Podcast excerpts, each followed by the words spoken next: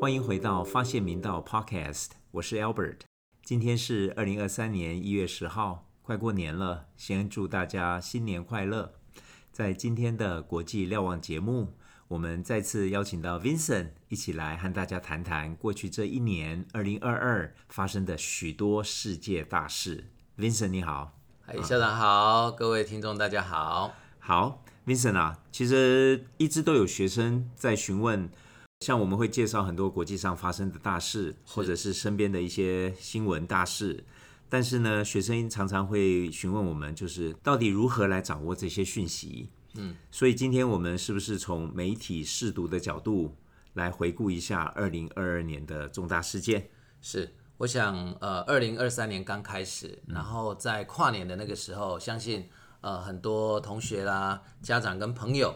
呃，也会从不同的媒体上看到，都是在呃 review 二零二二年这一年发生了什么大事。是。那所以我想今天要来上上的国际瞭望，那第一个主题还是这个，但是我就觉得，呃，如果只找一或两个媒体，然后看他们怎么介绍二零二二年的呃发生的国际要闻，那这样好像面向不够广。所以呢，我今天呃挑了好几个媒体，嗯，包括有这个在国际上。非常受到呃大家肯定，然后也算是一个主流的世界媒体啊，就是 BBC 英国的 BBC，也找了就是在美国很重要的一个电子媒体哈，它是 Half Post 哈芬登邮报，嗯，它现在是呃在全世界上去做浏览，然后被引用非常多的一个网络的媒体平台，是。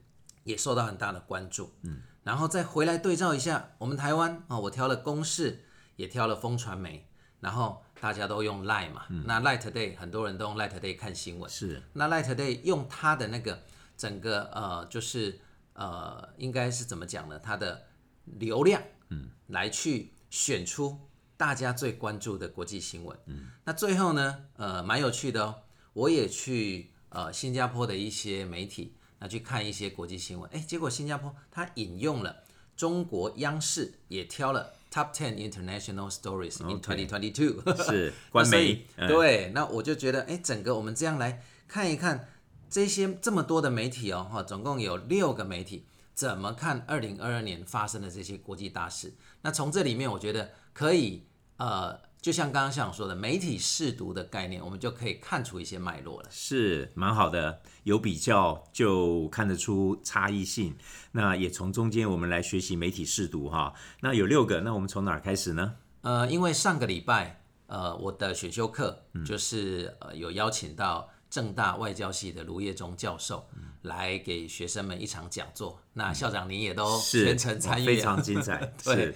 呃，从俄乌战争谈到台海危机，是非常精彩。是那呃，其实，在整个活动结束之后，我跟校长也问了卢教授，就是说，哎，我们如果要看这些国际上发生的新闻，那呃，可以从哪个角度去切入？哎，其实卢教授当然他也做了很多推荐，可是感觉上，哎，他蛮推荐 BBC 的，所以我们就从 BBC 开始。好啊，来，那我们就开始。好，Top Ten。好，那 BBC 它其实今年是用一个影片的方式去回顾二零二二发发展那发生的这些事情。嗯那我也建议就是说，如果同学啦啊，或是我们的听众喜欢的话，其实上网查也看得到啊，看到一个他整理出来的影片，我觉得还不错。那我把这影片截录，大概。呃，也可以是好像这个十大国际要闻的概念。嗯，那第一个当然是俄乌战争了。我想几乎所有的媒体都是谈俄乌战争。是。那在二零二二年的二月二十四号，很遗憾的就是苏联它呃进行了一个他自己称叫做俄罗斯哦，俄罗斯。对对对对，谢谢校长。对他呃，普丁就发动了叫做呃特别军事行动，就是那就。这个一战争一打，真的打了一整年了，打到现在都还没结束。好，那所以第一个是俄乌战争，嗯，那第二个他谈的是英国的通货膨胀。嗯，其实因为俄乌战争造成全世界的产业链，然后粮食危机跟通膨，这个是全球的议题。当然，因为 BBC 是美英国的媒体，所以他特别强调那个英国它整个通膨是非常严重的状况。是对对对而且它也跟俄乌战争有关。其实俄乌战争一定程度的也加剧了全全世界的通货膨胀。对。那英国这个呃，因为脱欧，其实也加剧了英国的问题，所以英国确实非常严重。对对对，好，那再来呃，他这边提到就是把几个比较属于金融的事件，哦，他做了一个比较呃，算是一起性的，呃，再把它放在一起。来做呃报道，嗯，那第一个是呃 FTX 诈骗事件，就是加密货币看起来也有点泡沫化了，嗯，然后这个一个很大的诈骗事件，国际上也是非常哗然，嗯，然后 Elon Musk 他收购了 Twitter，嗯，大家也是非常非常的关注，是，然后还有呃这个祖克伯的 Meta，嗯，大裁员，对，啊，这个大家都很关注，那这都是我的观察，它是一个比较未来科技产业。的相关的一个发展，那这样的大事啊，英国就 BBC 做了这样的报道。确实，这些呃，我们叫 FinTech 金融科技，其实在未来会有很大的改变。是是是。那再来呢？哎，下一个 BBC 的主题刚好跟我们前一阵子呃，像跟我们一起谈国际调用的那个主题，就是全世界的领袖，对，就是透过选举。也有很大的变动。那因为国际关系，我们讲三层次嘛，领导人是一个很重要的层次。是。那所以 BBC 也提到，包括英国，哇，这个大家都很关注啊。哈，他这有点，我自己给他下了一个标题是“英国党魁这个走马灯的概念啊”，就是五十天换了三个首相，这是很夸张。对，Boris Johnson 就是因为他的这个一些呃派对门，哈，他就是不信任，那所以他下台。那下台这个 Trust 上来之后，哇，成为。这个英国最短命的首相，那现在苏纳克上来了，嗯，那后续还要往下看，但是整个英国因为通膨，是，然后因为它的整个经济的一个很严峻的状况，好等等的，其实苏纳克还有呃蛮艰辛的路得走。听说他也还蛮蛮有危机的，呃，会不会再换不知道。对，这个英国很惨。对对对，那当然这整个主题包括呃马克宏在去年也是胜选了，嗯，然后英呃南韩是尹锡悦，嗯。那菲律宾呢？小马可是就当选总统，哦，这个也是一个大家值得关注的，对，因为他的父亲马可是在上个世纪是菲律宾的独裁者，嗯贪污最后流亡。是那呃流亡元首之子，在这个呃去年年底的时候，就是透过选举选举重登总统大位，这 个真的很戏剧性。包括我们上次谈。呃，巴西的鲁拉也是一样，是。那还有呃，全世界很关注的习近平的第三任，是。那 BBC 都做了这个一个 review，对，这跟我们呃当初的观点其实蛮接近的。是是是。那再来就是呃，佩洛西访台跟美国的其中大选，好，那因为呃美中的一个非常呃紧绷的关系，包括美中对抗，把台湾好像就推上了国际上非常关注啊。这两天其实。也是那个台海情势啊，因为中共的军事行动持续加剧嘛，是。大家又很关注，是。啊，所以佩洛西的访台当时算是国际上的大新闻。那美国集中选举本来共和党期待要大胜啊，结果哎，民主党还守住了选情，这个也是我们值得观察的。是，而且共和党共和党的议长刚刚这个经过十几轮，对哦，终于当选了，破纪录，对对，也成立了中国委员会，是这个后续啊，台湾。还是得挺住，不要变成棋子哈。对对对，那再来一个，我们待会会看哦。有的媒体有选，有的媒体没有选。嗯，那 BBC 有挑，就是全球的气候危机。嗯，我觉得这个是一个非常重要的一个议题。那在影片的开头呢，BBC 就有一个旁白，嗯，他就说：“We are on the highway to climate change hell。”哦，天哪！But we are slamming on the gas pedal。嗯，就是我们正在通往。气候变迁地狱的高速公路上，但是我们仍然加仍然在加速中，油门 油门。这件事情很严重。其实你看哈，不是各个媒体都有讲到这个气候的危机，对。但是气候危机是真的很真实，那就是未来世界的问题。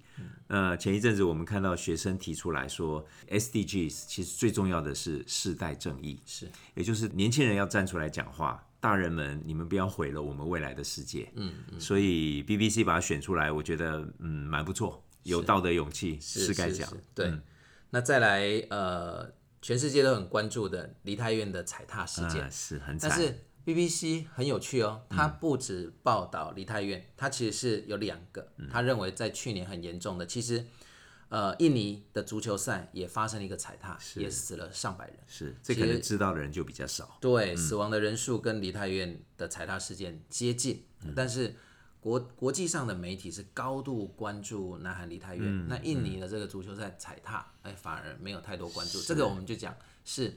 呃，在全世界的所谓地缘政治上，大家的关注度的一个概念，都是发生呃，就是很不幸的事情。是，但是事实上关注度不一样。其实这差异也显示了，其实我们呃从媒体来看讯息哈，一定要知道，其实这是媒体喂给我们的，所以包含演算法，什么讯息到我们的面前，所以心中有这个意识的时候，就会知道你到你眼前的讯息不是唯一的讯息，嗯，其实还有其他的。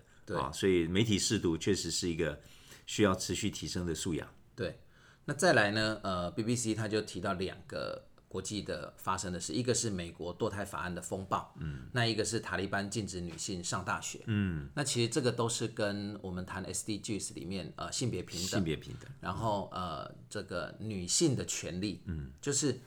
塔利班禁止女性上大学，嗯，这如果在台湾，这是无法理解，就是天方夜谭。台湾其实蛮不错的，对，我觉得，我觉得我们其实，在整个民主法治上，真的是蛮进步的。那美国的堕胎法案，哇，这个更是夸张，因为在一九七三年有这个非常有名的一个罗素韦德是。的一个呃判决，是。那判决的宪法应该保障。就是妇女的一个堕胎权利，是。那可是很遗憾的，在二零二二年的六月二十四号，美国最高法院六个保守的大法官赢了三个自由派的法官，是。那把这个法案推翻了。嗯，那推翻了，也就是说，美国的州政府现在可以自行立法，嗯，他要同意堕胎权或是不同意，是，但是这个法案一推出。《纽约时报》就评估，嗯。未来美国应该会超过一半的州是禁止堕胎。是，那禁止堕胎，其实我们常常用一个最简单的逻辑去思考，就是说，如果因为性侵或乱伦、非自愿的受孕、受孕了，是，他不能堕胎。没错，对，这这其实影响重大，而且引起非常大的争议。这个后面恐怕还余波荡漾。对，所以也看得出美国的这个两党政治，因为共和党就是保守，那他们强调是。呃，我们是基督教国家，我们是天主教国家，是，然后我们重视家庭，婚前不能有性行为，不可以堕胎。嗯，但是自由派当然有自由派，就是回到人权的概念，女性自主权，对，身体是自己的。对，所以有时候看这种所谓的两党跟自由保守的一个呃辩论也好，或者说在观点上的角力，这个也是我们值得观察。这恐未来恐怕还是继续摆大。对对对。那再来，当然，呃，我们在台湾也有很高度关注的，就是中国的白纸运动，嗯，好，然后跟伊朗的反头巾示威是。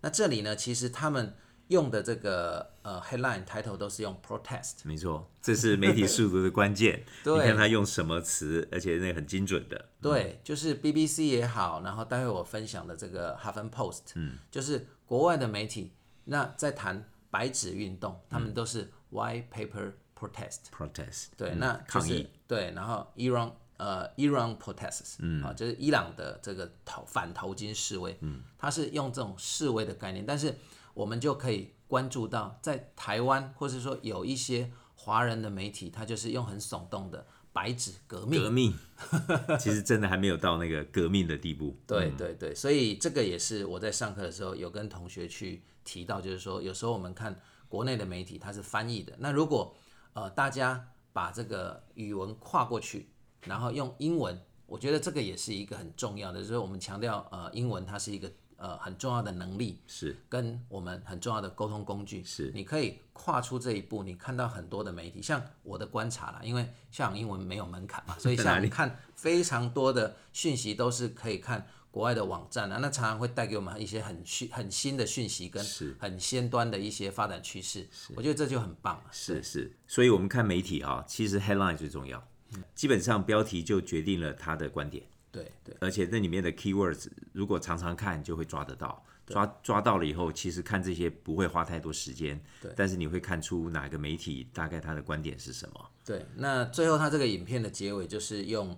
在二零二二年离开这个世界的一些重要的国际领袖，包括英国女王啊，这个也是非常大幅的国际的关注跟报道。是。那江泽民、戈巴契夫，那比较遗憾的安倍晋三，呃，我们算对这个台湾的好朋友，日本很重要的一个政治上的影响人物，那遇刺。好，大概这是 BBC 呃提到的几个在二零二二年发展出来的，就是我们关注的一些国际上的大事。是。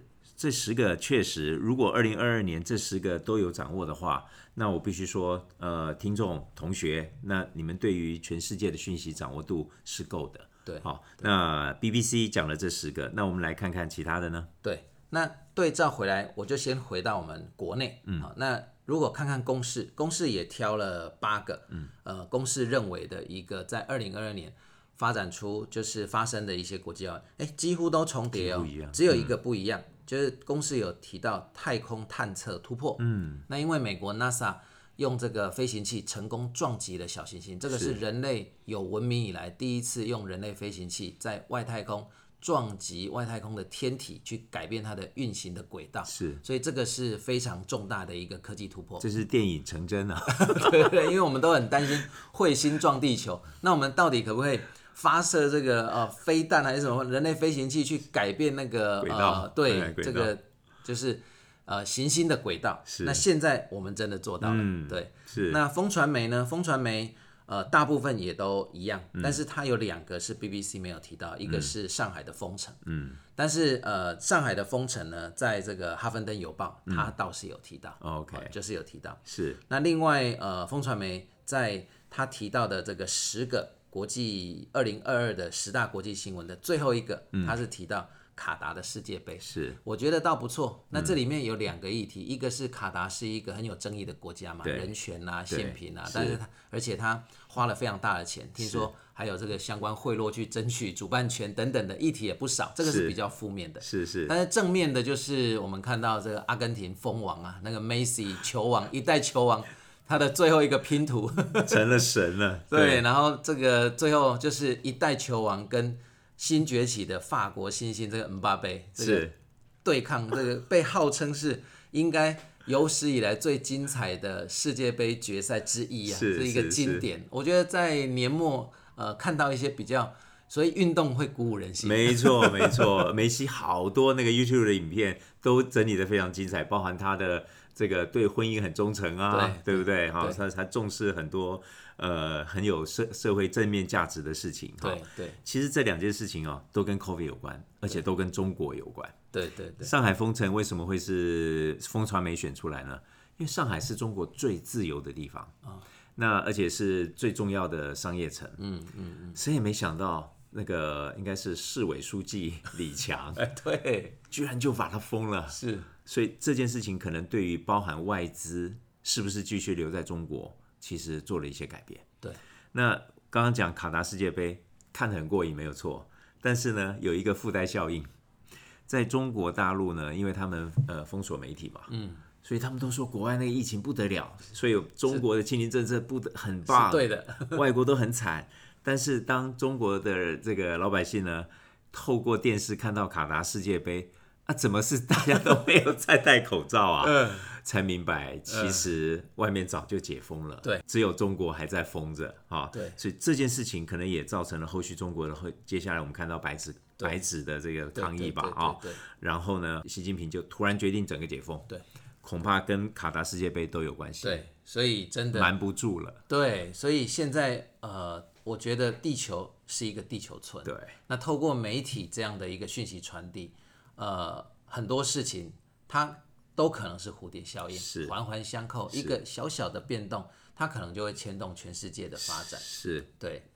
那再来，我们就来看看中国，因为我找了这个中国央视哈，因为本来我在找这个相关国外的一些新闻媒体的时候，那呃，反正我就打关键字嘛，结果先导到新加坡的呃相关的网站去，哎，结果我就看到中国央视它也发布了，它是这个。Top ten international story in 2022啊，它也有选了十个，它是 Top ten 的 international stories，这是中国央视挑的啊。但是第一个跟第二个大家听听看，非常有趣哦。第一个他就是说是 Foreign leaders send con congratulatory message on Twentieth CPC National Congress 好，这是第一个。二十大我我两个讲完，是那第二个啊、哦，就是它的第一个最重要的国际这个 Top Ten 的 Top One 的国际要闻。那第二个是 China's head of state 啊、diplomacy injects confidence stress into world。这个太自我为中心了，不得了。第嗯一个就是二十大，全世界的各大领袖那都献上了呃恭喜跟祝福啊、就是对于二十大会议的成功是。啊，习近平的连任是。受到了非常多的祝福，然后这个 congratulations 是。啊，从全世界与这个 雪雪片般的飞过来啊，是。这个是中国的认定。那第二个呢，因为二十大之后，习近平立刻参加 G20 开始外交之峰会旅，对，然后就是旋风式的在呃很短的时间内，就是会晤了呃国家组织将近三十个是元首啊，就是世界领袖。是。那他们就觉得这个是习近平很棒的外交啊，成功中国的成功外交，所以他就用 injects confidence strength into world，然后就是习近平的这个外交呢，对全世界呃注入了这个信心，也强化了世界的合作。是这两大 怎么看这个？不是，因为你如果说这个官媒央视呢，它选的是国际新闻，嗯，但是这个基本上如果它是国内新闻，这两个我想跑不掉，嗯，好，但是基本上习近平可能在营造一个万国来朝的那个气氛，这叫做大内宣啊。对，他放这两个是给国内是。国民看的啦，对，所以我觉得这媒体试度就蛮有趣的。是是是那第三个呃，他们就是挑俄乌冲突了，是俄乌冲突，但是用词也非常的精准哦。嗯，他们完全没有用 war 这件事，他们用 conflict，嗯，Brexit 好，就是。俄乌的冲突。是。然后就用这个呃 special military operation 啊、就是特殊军事行行动，嗯，就是不会去提战争，是。那也没有提到这个，也没有用这个 invade，也没有入侵这样子，对对对。对，那再来也呃提到这个 COVID，啊、他就是提到 COVID nineteen。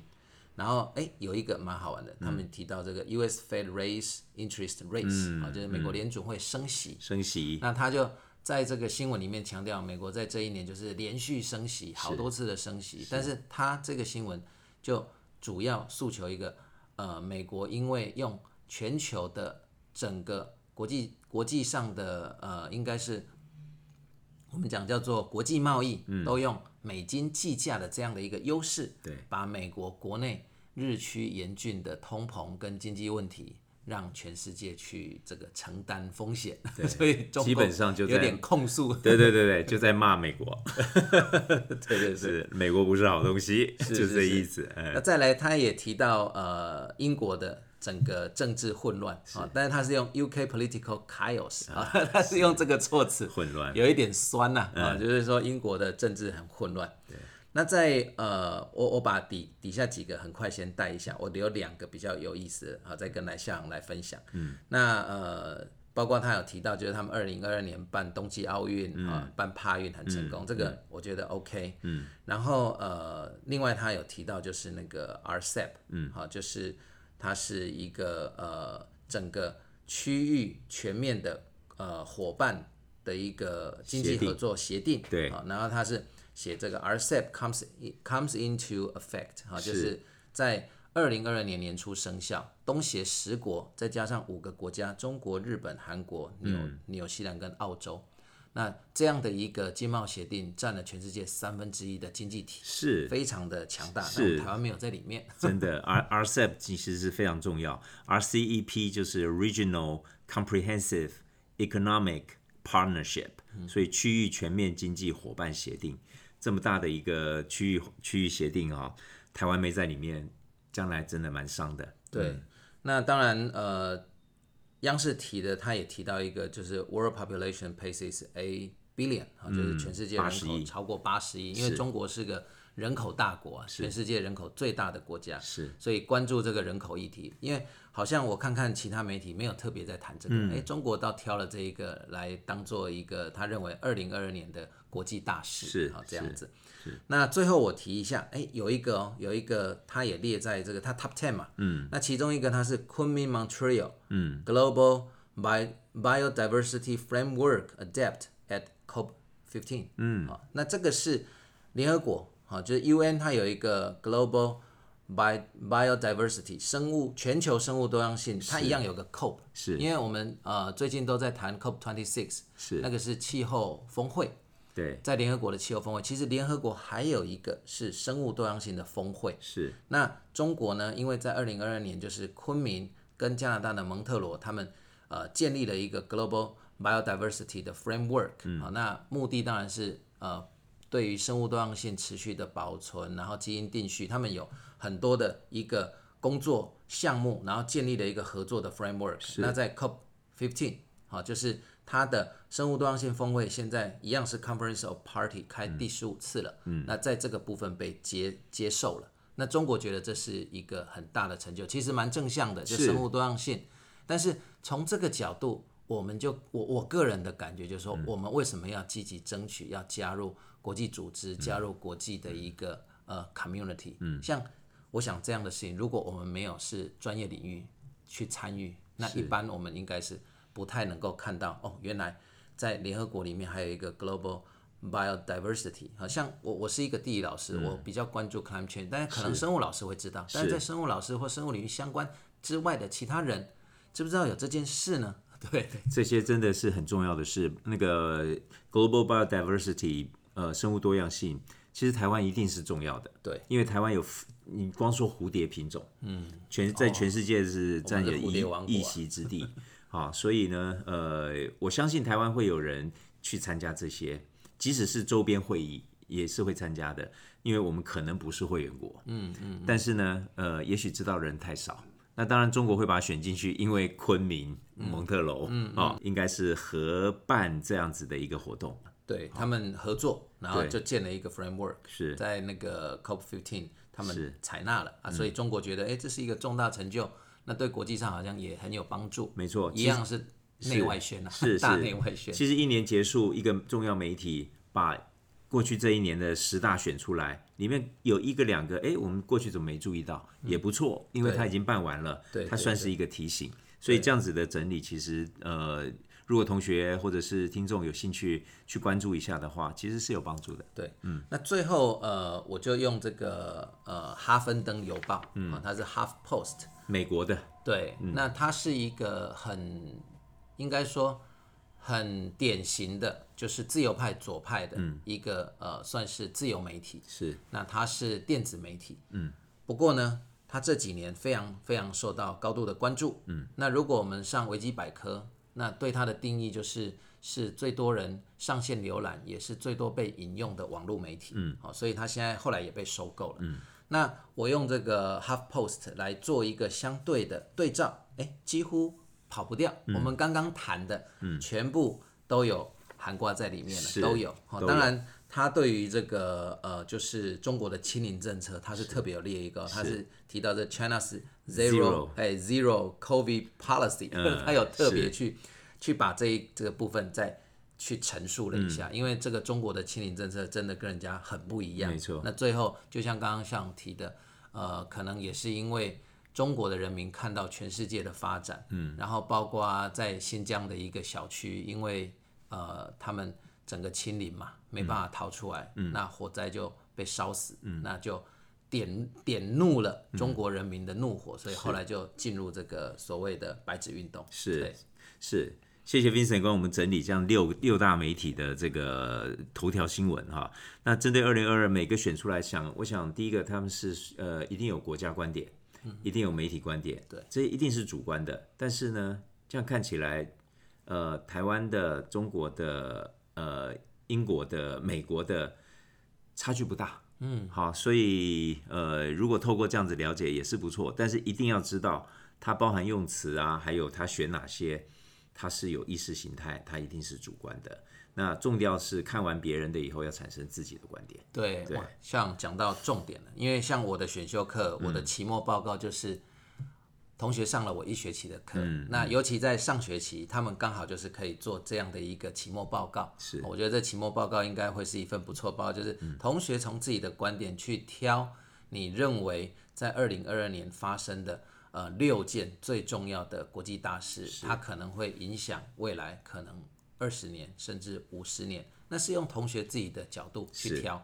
那这几年我改这些这个同学的期末报告，我觉得哎真的都不太一样。啊很多同学他挑的不一定是这些主流媒体的相关的新闻，所以今天最后呢，我也想问问校长，好，就如果让您来挑，是那二零二二年我们就挑一件就好了。像您认为哪一件呃发生的国际大事是会影响未来人类可能二十年、三十年甚至五十年的全球？是是，呃，其实这些媒体挑的大部分，其实也是我会挑出来的，其实都很重要。你如果认我真的让我挑一个我认为最重要的，反而是这些媒体都没有挑到，其实就是呃，二零二二年十一月，美国能源部发布的这个讯息，就是核融合技术大突破。嗯，那虽然呃呃，所谓的突破，就是说第一次呃，我们在核融合的这个实际运作上面，看到输出的能量比输入的能量多了百分之五十，也就是正输出。是好是，正输出这件事情意义重大。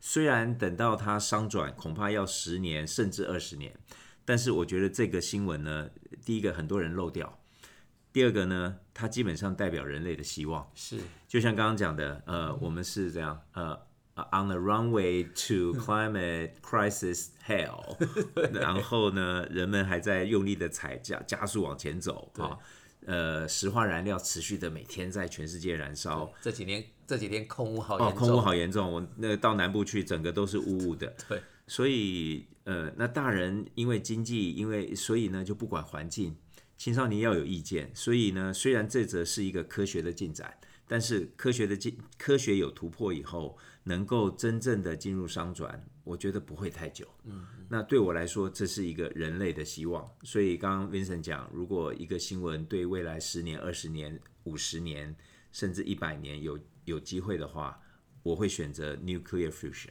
哇，对，核融合技术，哦，还还好我的课有介绍，我我也是这样跟同学介绍的，就是真的这一个技术，它未来一旦商转，是全世界会完全改观。完全改观，那我就跟我的学生说，你们现在才十几岁，是。那 even 二十年、三十年，是。你们可能三十几岁、四十几，就算五十几好了，没错。可是你会 witness，你是会见证到这个世界的能源的使用的没错，重大转变，没错。整个地球会不一样，你们会是。进入一个干净能源，真正的干净能源。我那天才听何新家教授讲，是。那本重要书，一九七几年吧，叫做《成长的极限》。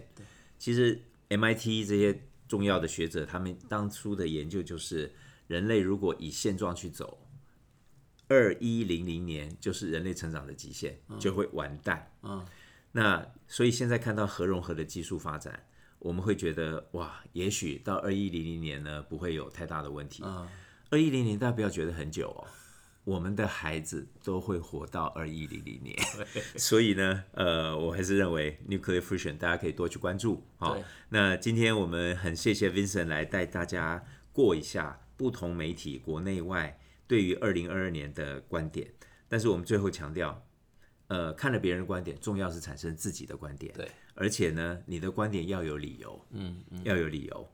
呃，有了理由的观点呢，才叫做思辨。嗯，好，所以阅读、思辨、表达，这是我们在明道教育推动的中轴线。那今天非常谢谢 Vincent，谢谢校长我们希望大家二零二二年这样子回顾一下，有了了解，二零二三年呢充满希望往前走。是，好，祝大家新年快乐！新年快乐！好谢谢 Vincent 谢谢校长，好拜拜拜拜。